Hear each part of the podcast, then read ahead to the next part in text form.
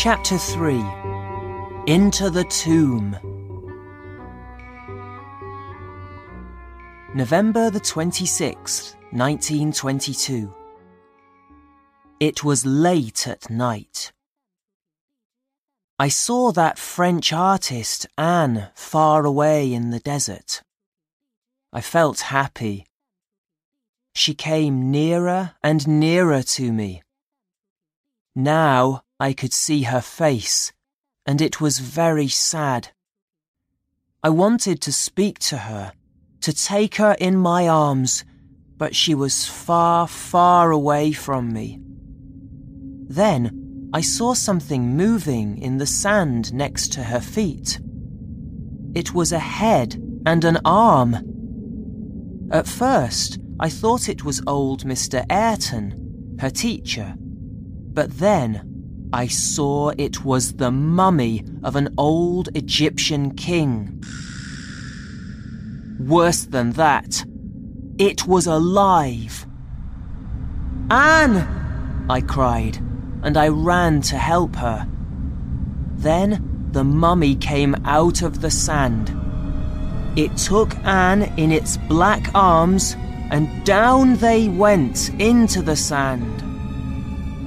Anne cried, Help me, Tariq! but there was nothing I could do. I woke up in my bed in our camp, feeling cold and afraid. It was only a dream after all.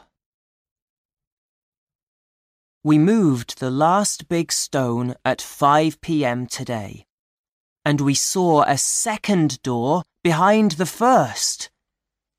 There were seals on this door too, and Mr. Carter said they were Tutankhamun's seals again.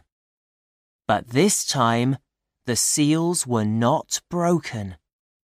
I could see Lord Carnarvon and Mr. Carter were happy. But they didn't want to look excited in front of us. It's late. They said to us. Of course, we can't open the tomb without the most important Egyptian people being here. So there is nothing more you can do today. Go and eat now. We want to look carefully at these seals again. We walked slowly away, and everyone began talking excitedly. Tariq, I heard suddenly. could you please wait? It was Mr. Carter's voice. My friends walked on to the camp, and I went back and looked down the steps, Come down. said Lord Carnarvon. I went down the steps and stood next to him and Mr. Carter in front of the tomb door. We're going to make a little hole in this door and look into the tomb. said Mr. Carter. We want you to be with us because your father wants to know everything about our work here. You can draw pictures of everything. Do you understand? Of course, I said yes. They made a little hole in the door. Carter looked through it with one eye. Lord Carnarvon and I waited. Carter said nothing. What can you see? asked Lord Carnarvon at last. Wonderful things. Answered Mr. Carter slowly. Then Lord Carnarvon and I looked. We saw gold and jewels and treasure everywhere behind the door.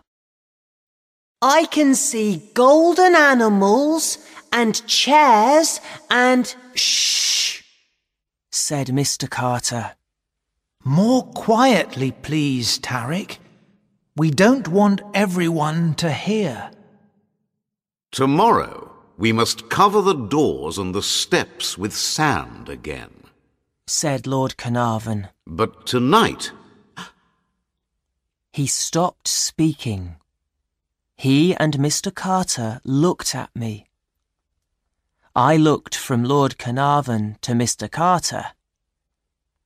Can we go into the tomb tonight? I asked. To have a look? what do you want to do? asked Lord Carnarvon. I think your father would like you to come with us. I didn't take long to answer.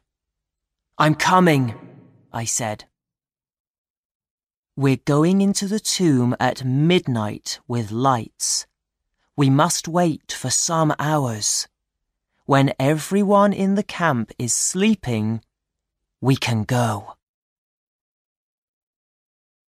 November the 27th, 1922. It took us two hours to make a hole in the door. We worked very quietly so we couldn't finish by midnight. At 2 a.m., we were ready. Lord Carnarvon went first, and then Mr. Carter. I went in last after Lord Carnarvon's daughter. The long room was hot, and our lights nearly went out when the air in the tomb moved for the first time in three thousand years. Slowly, we began to see strange animals and golden statues and chairs. We looked at everything without speaking. All those beautiful things. I saw a little statue of an Egyptian girl, and I remembered the face on it. But from where? Suddenly, I knew. It was Anne's face. I remembered my dream. There was something strange happening here. Something between Tutankhamun, Anne, and me. Look at the two black statues in front of us. said Mr. Carter. I think they're statues of Tutankhamun. Between them, there's a new door. Wants to go through it with me? Lord Carnarvon wanted to go with him, but his daughter and I were afraid. I felt the spirit of Tutankhamun was in the long, hot, dark room with us, and I wanted to get out into the cold night air, It's all right. said Mr. Carter. You two can wait for us outside. But we need your help to make a hole in this new door. It won't take long. So we helped them. After they went through the door, we left the tomb. The stars looked down at us, and it was very cold. At last, the other two came through the door near us. We worked to close the hole carefully. What did you see in the second room? We asked. A golden wall. They answered. The body of Tutankhamun is somewhere behind that. This is a wonderful day for all of us.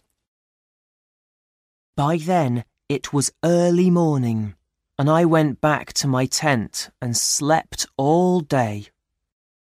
Now it's evening again, and I'm afraid. But who can I talk to about my feelings?